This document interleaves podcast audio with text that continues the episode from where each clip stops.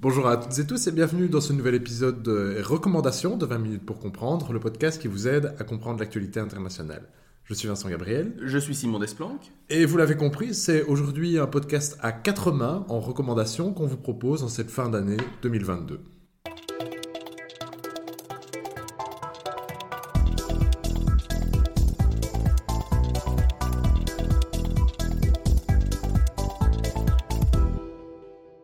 Alors, bonjour Simon. Donc, on l'a dit au début de cet épisode, on propose un épisode un peu plus léger à nos auditeurs, juste avant Noël, pour vous donner quelques pistes, quelques conseils de cadeaux à glisser sous le sapin pour les cacahuètes éventuelles, euh, liés au grand thème du podcast, donc l'actualité internationale. Je pense que tu as quelques petites recommandations à donner à nos auditeurs? Alors effectivement, euh, je ne fais pas. Alors on va, commencer par les films ou par les livres On commence par les films, peut-être. Commençons par les films. Alors je ne vais pas faire la pub de Jeff Bezos, il n'en a clairement pas besoin. mais ceci dit, euh, on a récemment décidé au niveau, enfin chez nous, d'acheter, enfin de passer sur Amazon Prime. Et alors il y a quelques bonnes petites pépites que j'aimerais commencer par conseiller. J'ai commencé en fait par une série. Euh, le propre d'Amazon Prime, j'ai l'impression, c'est d'un peu jouer la carte Madeleine de Proust, plus que Netflix. Et personnellement, il y a une Madeleine de Proust à laquelle je ne peux pas résister, c'est la série Cold Case. Alors, a priori, ça n'a pas grand-chose à voir avec les relations internationales, mais euh, pour le coup, en fait, un peu quand même. Alors, le plot de Cold c'est quoi? C'est une série qui est sortie dans la première moitié de la décennie 2000, ça été en 2009, je pense, ou 2010, grand maximum. Vous avez tous vu passer des épisodes, ça C'était oui, sur France à la télé, oui, c'est ça. Et d'ailleurs, petite, euh, petite, anecdote, moi je ne l'écoute qu'en français parce que c'est comme ça que j'écoutais. c'est original, c'est la voix de mon enfance, etc. Alors en fait, le, synopsis de la série il est très simple. Vous suivez une équipe euh, d'enquêteurs de la police de Philadelphie qui étudie les cold les affaires non classées. Et alors, ce n'est pas une série policière. En fait, c'est une, si, c'est une série policière, mais c'est bien plus que ça. C'est une série qui, à travers les enquêtes qui sont menées, retrace l'histoire de l'Amérique, mm. mais aussi l'Amérique des marges. Vous avez des épisodes qui sont incroyables sur des thématiques euh, purement internationales pour le coup. Vous avez notamment le cas d'un d'un meurtre d'un vétéran euh, japonais, donc en fait un soldat euh, américain, mais d'origine nippone, qui est l'occasion pour revenir sur le sort qu'ont subi les japonais enfin les Américains d'origine japonaise durant la Seconde Guerre mondiale, qui étaient internés dans des camps. Après Pearl Harbor. Après Pearl Harbor, etc. Sur ordre du président Roosevelt d'ailleurs. Quelque chose d'assez méconnu, et c'est une grosse tâche dans l'histoire des États-Unis. C'est pas la première fois que ce sujet est traité à l'écran. si vous avez l'occasion de trouver un jour, de manière légale ou paralégale, un film qui s'appelle Un homme est passé, qui date des années 50-60. C'est déjà le, thème d'un gars euh, qui aussi, en fait, un vétéran euh, d'origine euh, japonaise, mais américain, donc, qui est assassiné, etc. Bad Day at Black Rock en anglais. Et où un de ses camarades d'armes essaye de le retrouver, il se rend compte en fait qu'il a été lynché par les villageois parce qu'il est japonais, en dépit du fait qu'il se soit battu pour l'armée américaine. Mais c'est intéressant, ce sont vraiment aussi, vous abordez la question plus. Alors, très actualité, c'est assez marrant, mais plus les questions, on pourrait dire woke, entre guillemets, ou en tout cas la question des, euh, de tout ce qui est LGBT, la question de l'avortement revient aussi de manière, euh, euh, disons, assez étrangement d'actualité aujourd'hui quand on regarde l'épisode, puisque au moment où l'épisode est tourné, Roe v. Wade... Bah, il est institutionnalisé, on, ne craignait pas encore grand-chose, et, et, justement c'est sur voir l'épisode montre comment était l'avortement aux États-Unis avant Roe v. Wade, l'horreur que ça pouvait représenter. Et d'ailleurs, si vous n'avez pas encore écouté l'épisode, le reaction shot que, j'avais fait, je pense tout seul, hein, oui, euh, sur le, sur le très bien. Merci. Eh bien, euh, on, vous, enfin, je vous recommande d'aller l'écouter pour voir un petit peu voilà, les conséquences de ce, du retrait de, de cette, de la décision de la Cour suprême en la matière. Mais donc voilà, premier élément, il y a des éléments, cold case, toute une série d'enquêtes sur euh, l'histoire américaine vue un peu par les marges par certains moments. Moi, je peux vous conseiller un film un peu moins sérieux quand même, que pour la petite histoire, je ne sais pas où vous pouvez voir, puisque je l'ai vu dans l'avion. C'est Irrésistible de John Stewart avec Steve Carell. Steve Carell, c'est donc The Office. Alors, c'est une comédie, donc si vous n'aimez pas l'humour de Steve Carell, ne vous infligez pas ça, parce que c'est quand même un humour un peu par moments lourd. Sauf qu'ici. Douce euh, Oui, voilà. Merci.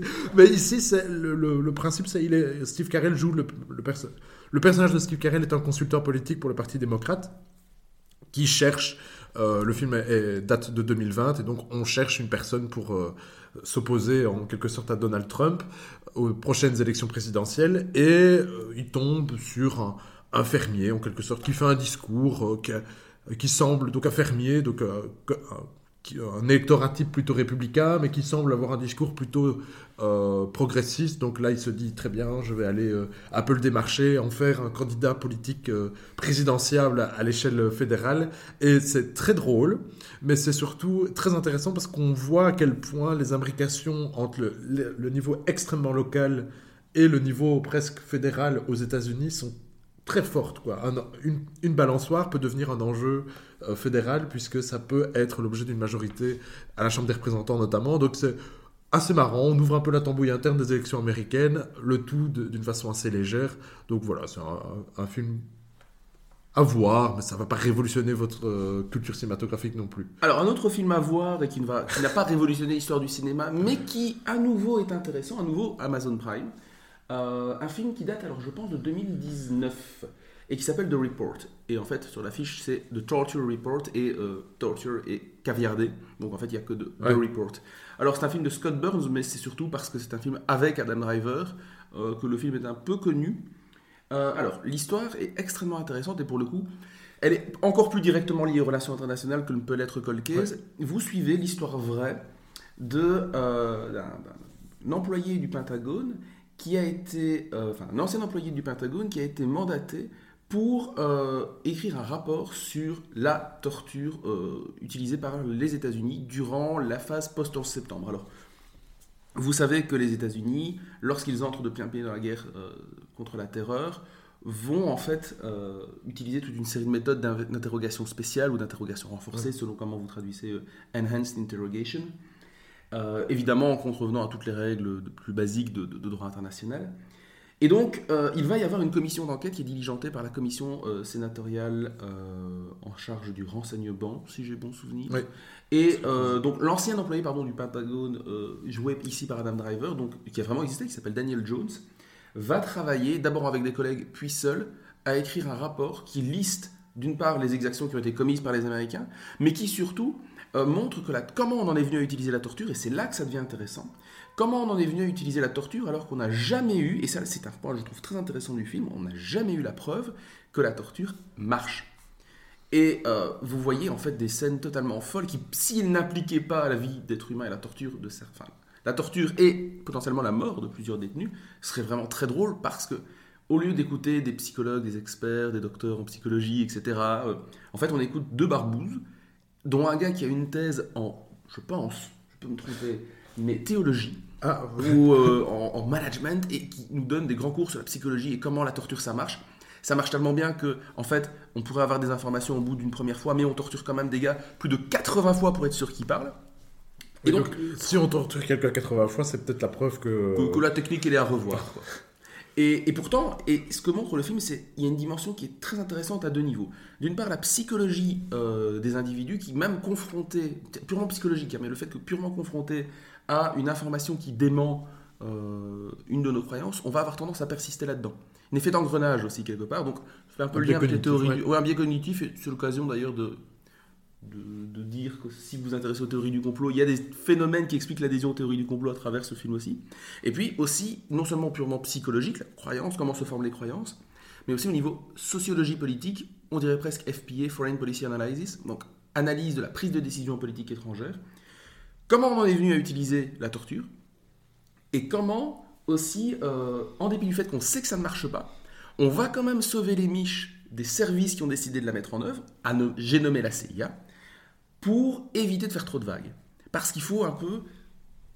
ce, film est une plongée dans le pouvoir et dans le, complexe exercice. Et dans la tambouille euh, bureaucratique voilà. des différents services. On, rentre dans la, dans, la, dans la dynamique interne de la politique américaine. C'est un film très touffu. Il est complexe à comprendre. Il faut le voir au moins une fois, au moins deux fois, je pense, pour bien le comprendre, pour bien en, en saisir les rouages et les intrications. C'est pas, c'est plus une pièce de théâtre d'ailleurs en bon sens qu'un film, ce qui fait que oui, il marque pas l'histoire du cinéma, mais par contre, si vous vous intéressez à la chose politique à l'écran, il faut le voir.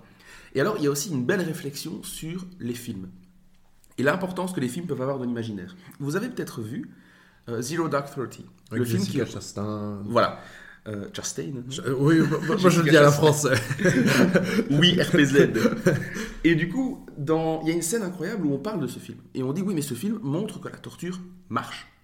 Et Adam Driver, ou Daniel Jones, est extrêmement énervé et il fait un debunk, comme on dit dans le langage des, des fact-checkers, etc., des gens qui contre les théories du complot, il fait un debunk de Zero Dark Thirty en disant mais c'est n'importe quoi, et on va montrer ce film et les gens vont croire que c'est vrai, que c'est la torture qui a permis d'arrêter Ben Laden, alors qu'en fait c'est des informations acquises de manière tout à fait légale au regard du droit international et selon les méthodes classiques qui ont fait leurs preuves au niveau des services de renseignement. Renseignement humain. Renseignement humain, renseignement source ouverte, etc. Et euh, bah, finalement, euh, écoute téléphonique par exemple, mais bah, finalement, bah, aujourd'hui, le grand public, en partie à cause du film de Bigelow, donc Zero Dark Thirty, croit qu'effectivement, c'est la torture qui a permis l'arrestation d'Oussama Ben Laden. Et je trouve que, voilà, ça fait écho notamment à tout ce qui a, toute la réflexion qui a mené à ma thèse. Oui, les représentations induites par le cinéma, par la culture populaire au général, eh ben, elles comptent en fait. Et elles influencent euh, la, manière dont on peut percevoir une politique et donc une administration, par exemple. Et donc, effectivement, euh, elles peuvent même conditionner des décisions en politique étrangère. Hein. Euh, et en l'occurrence, le, fait qu'il y a eu toute une série de sondages qui sont sortis aux États-Unis sur la, il y a quelques années déjà, mais sur le est-ce que oui ou non on peut employer la torture, je mhm. pense. Et les, les, les, questions étaient finalement, les réponses à la question étaient quand même assez partagées, alors que justement, l'efficacité n'a jamais été prouvée. Alors, voici pour des recommandations cinématographiques, disons, bien que tu as mentionné une série. Allons maintenant vers des livres. Je vais peut-être commencer par un livre scientifique, celui-ci, puis ma seconde recommandation serait une fiction de Alice Ekman. Donc, si vous ne la connaissez pas, c'est une scientifique, une académique de référence en France sur la Chine, et elle a publié un livre que vous avez probablement, dont vous avez probablement entendu parler, Rouge vif, que ça s'appelle, qui est paru l'an passé, ou, enfin dans le confinement, dans cette période floue et sombre qu'est le confinement, difficile de, de, s'y retrouver là-dedans, et qui a été primé à de multiples reprises. Et en fait, elle interroge l'idéologie en place dans la Chine de Xi Jinping. Et donc c'est extrêmement intéressant parce que donc c'est très bien argumenté, c'est très bien écrit, et elle explique qu'en fait vous savez, on a un peu cette euh, idéologie ou cette image toute faite d'une Chine qui serait capitaliste mais plus communiste. Mais elle montre qu'en fait, dans le logiciel idéologique de Xi Jinping, eh bien, le communisme reste très ancré. Xi Jinping est marqué par le communisme. Il a des, euh, alors à la sauce euh, maoïste chinoise avec plein de contradictions. On est très loin des idées de Marx. mais donc c'est extrêmement intéressant pour un peu sortir des, des, sentiers battus, des idées toutes faites sur une Chine qui n'aurait plus de communisme que le nom. Et elle explique notamment les implications que ça a en matière de politique étrangère. Donc voilà, une recommandation. En plus, c'est court, hein, il ne faut pas prendre 600 pages. C'est un, livre assez court qui se lit vite et que pour les étudiants, vous pourrez très probablement trouver dans les bibliothèques, donc il n'y a même pas besoin de les acheter. Ah bah c'est super.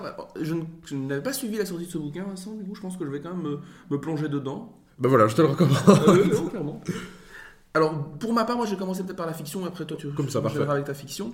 Alors, euh, je suis en train de terminer le bouquin Le pont sur l'Adrina d'Ivo Andrich. Alors, Ivo Andrich euh, est une personnalité extrêmement intéressante que j'ai appris à découvrir, euh, bah, notamment via ce livre. Ivo Andrich est un ancien diplomate yougoslave et il a été récipiendaire du prix Nobel de littérature en 1961 pour l'ensemble de son œuvre et Le pont sur l'Adrina est, avec la chronique de Travnik, l'un de ses livres les plus connus. Et euh, le pont sur l'Adrina, c'est extrêmement particulier.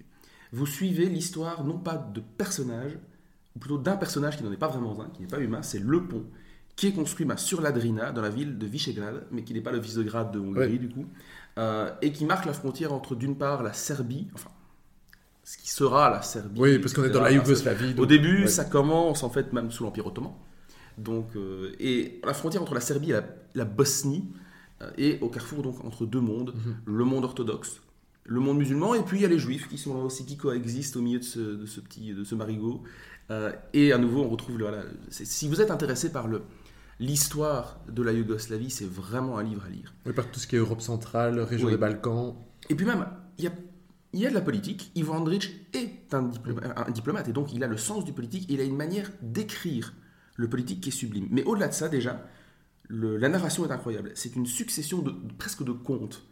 Vous suivez des personnages qui ont souvent un destin, spoiler pas vraiment, mais assez tragique parce que l'histoire balkanique est tragique. À ce niveau-là, le destin des personnages épouse un peu le destin de la région. On rappellera la phrase de Churchill qui disait que les Balkans produisent plus d'histoires qu'ils ne sont capables d'en absorber. Et on la trouve, cette phrase, presque in tempore non suspecto, parce qu'en fait, euh, le livre est écrit en 41 et le contexte de sa rédaction explique peut-être le côté très sombre, j'y reviendrai après. Mais euh, on retrouve quasi cette phrase. L'idée, en tout cas, elle est représentée à plusieurs fois. Et à côté, il insiste bien aussi sur la dimension tragique de l'histoire de cette région. Euh, et donc, oui, justement, le contexte d'écriture. Pourquoi c'est si sombre? C'est presque crépusculaire à certains égards. Bah, parce qu'en fait, il l'écrit en 41 et Andrich a fait le choix. Euh, en 41, en tant que diplomate, il pouvait s'exiler en Suisse et passer la guerre euh, relativement au chaud dans un, dans un gîte suisse, mais il a décidé de retourner à Belgrade et euh, de subir bah, du coup l'invasion allemande qui n'a pas été très soft pour dans la région, pour le dire très crûment. C'est voilà, les Allemands se sont notamment appuyés sur les divisions entre les Croates et, les, et les, Serbes et les musulmans pour mener à bien une politique de purification ethnique et les Croates s'en sont donnés à cœur joie contre les Serbes euh, je vous faire, laisse faire vos propres recherches sur les Ustachi, etc. Et euh, le camp de Jasenovac, qui était un camp d'extermination de Serbes, mis en place avec le consentement des, Allemands. Super bouquin de Philippe Kerr là-dedans, d'ailleurs, La Dame de Zagreb, où il fait une exploration de Jasenovac, où le héros fait une exploration de Jasenovac et il dit que c'est pire que, que, le camp de Dachau qu'il a pu visiter. Enfin bref, voilà, très intéressant. Et donc, il l'écrit sous les bombes allemandes, en fait, qui sont en train de pleuvoir sur Belgrade, ce qui explique le côté très tragique. Euh, mais surtout, quand je dis qu'il écrit le politique, c'est incroyable. Il y a une scène que je trouve splendide. C'est un livre assez court, il fait 390 pages, quelque chose du genre, mais les histoires sont courtes. À chaque fois, c'est une vingtaine de pages. Et il, il explique notamment, ben voilà, le, livre commence du temps de l'Empire euh, ottoman. On voit sa décrépitude. On voit euh, les suites du traité de Berlin, pas du congrès de Berlin, mais du traité de Berlin qui découpe la région, qui en gros acte le retrait de l'Empire ottoman dans la région en 1878. Et donc l'arrivée des Autrichiens. Et il décrit avec une, minutie incroyable et avec un, sens littéraire extraordinaire comment se met en place la vraie administration. Et, et, l'Empire autrichien était connu justement pour, être très organisé. Et d'ailleurs, petite anecdote que je ne connaissais pas, euh, l'influence austro-hongroise dans ces régions, dans les régions que, l'Empire austro-hongrois a contrôlées, est très forte. Par exemple, notamment, on va prendre le cas de la Pologne. Il y a des sondages qui ont été faits en Pologne, et vous savez que la Pologne a été en partie occupée par euh, plutôt les Russes et une partie par l'Empire euh, austro-hongrois. Et dans les, dans les régions de Pologne qui aujourd'hui ont le plus confiance dans l'administration centrale, ce sont les régions qui ont été administrées historiquement par l'Empire austro-hongrois. Et on voit comment en fait les, les, Autrichiens arrivent, et alors ils décrivent un balai de fonctionnaires qui commencent à tout recenser, les fermes, les arbres, tout, tout, tout, et ils trouvent que c'est un drôle de manège. Ils numérotent les maisons, et alors au début, il y a de la résistance passive parce que les gens ne veulent pas. Ils se disent mais qu'est-ce qu'on veut faire avec ça? Pourquoi on numérote nos maisons Ils cachent les numéros, etc. Euh, ou ils les peignent avec une peinture qui part à la pluie. Mhm. Et puis ensuite, ils arrivent et en fait, bah, c'est la mise sous coupe réglée d'un territoire. Et Andrich, qui est quand même pas spécialement clément à l'égard de. Enfin, on sent bien que voilà, c'est une occupation comme une autre, mais il est obligé de dire que cette occupation a apporté énormément de bonnes choses et surtout, il y a d'énormes échos, et je terminerai par là, avec Le Monde d'hier de Stéphane Zweig, qui est un de mes livres préférés, où tous les deux, le livre de Zweig commence par la mise en avant de l'ère de la stabilité qu'a apporté l'Empire ottoman, euh, l'Empire austro-hongrois, pardon, et c'est la même chose chez Andrich, c'est cette ère de la stabilité. On sait où on est, il y a une forme de progrès raisonné, de progrès raisonnable, avec une certaine prospérité, même dans ces régions des marges de l'Empire. Et un petit compliment, euh, complément à ce que tu disais, Simon, euh, plus historiographique. Donc, il faut savoir que c'est un livre qui est très cité et très aimé des historiens qui peuvent donc aimer autre chose que ce qu'ils font eux-mêmes, ce qui est intéressant à, relever. Tu es historien, tu peux le dire. ah oui, tout à fait. Oui, euh, mais notamment, et je trouve que c'est intéressant, c'est une petite anecdote parce qu'il est symptomatique. C'est pas un livre d'histoire, hein, mais il, il, fait œuvre de ce qu'on appelle une branche de l'histoire qui est l'histoire de l'environnement qui est apparu ben, il y a quelques années dans, la, foulée également du, mouvement écologiste. Mais pourquoi histoire de l'environnement? Parce qu'on va plus faire l'histoire d'un homme, d'une armée, d'un conflit, mais désormais, par exemple, d'un paysage. On va faire l'histoire d'un paysage ou d'un pont, en ce sens que à partir du moment où le pont existe, on va un peu voir l'évolution de ce pont, mais donc de la région. Faire l'évolution de la région, c'est faire l'évolution des hommes qui passent, des régimes qui le contrôlent. Donc c'est extrêmement intéressant, c'est un exercice un peu de, de décentrage où le, cadre, le sujet du livre est, euh, est un pont, comme tu l'as dit. Donc c'est particulièrement intéressant aussi à voir. C'est quelque chose, bien que ça ait été écrit il y a très longtemps, qui est en train de se faire de plus en plus dans l'historiographie contemporaine. Donc voilà. Oui, c'est un livre vraiment novateur et atypique. J'ai rarement lu quelque chose comme ça. Il faut vraiment... Euh, oui, c'est un livre qui il faut monter aux bienveillantes et au monde d'hier de Stephen Zweig qui pour moi sont une expérience littéraire, deux expériences littéraires très différentes qui sortent des, des sentiers battus. Alors, tu disais historiographique, c'est pas un livre d'histoire. Non, non, tout à fait. Hein. oui, et, puis même, on se demande dans quelle mesure les anecdotes qu'il raconte sont toutes vraies ou pas. Il y en a parfois qui sont assez romancées, presque. Je disais, c'est un conte. Et Andrich le décrivait lui-même comme le conteur de sa région. Euh, dans quelle mesure est-ce que c'est vrai ou pas les Ça montre en tout cas. Mais ça Et montre la- les mémoires. ouais, et la représentation qu'on a de certaines périodes qui sont teintées de nostalgie ou au contraire d'acrimonie. Exactement. Et donc, Vincent, tu avais un dernier Oui, ouvrage alors c'est très connu, euh, et donc c'est une série de livres. Euh, je pense qu'on ne les a jamais cités dans ce podcast, mais je me dis que ça, ça doit être, si vous connaissez quelqu'un, pour la petite histoire d'ailleurs, je les ai lus et je les offre à ma grand-mère. Donc il s'agit de, de la trilogie Les Enfants du désastre de Pierre Lemaître, que vous connaissez peut-être parce que je pense qu'il a reçu le Goncourt pour son roman magnifique Au revoir là-haut, qu'il faut avoir lu. Et le film est très bien aussi. Euh, le film est bien, mais le, le roman est mieux. Il y a vraiment un souffle. Donc, Les Enfants du désastre, c'est une trilogie qui va suivre une famille. Je ne vais pas rentrer plus dans les détails. De la première à la deuxième guerre mondiale en trois tomes. On a donc un premier tome sur la première guerre mondiale et ses suites. Un deuxième tome sur ces années 20 et 30, euh, notamment en Allemagne et en France. Euh, et le troisième tome sur la, Seconde Guerre mondiale, qui est troisième tome très intéressant pour comprendre à quel point ça a été un choc, la défaite de mai 40. On en a déjà beaucoup parlé dans nos podcasts, mais ici, vu que ce sont des personnages qui racontent à quel point ils ne s'y attendaient pas du tout et que c'est une débâcle désorganisée, ça permet énormément de comprendre l'histoire, permet de connaître, mais la fiction de comprendre, je trouve. Donc c'est vraiment bien.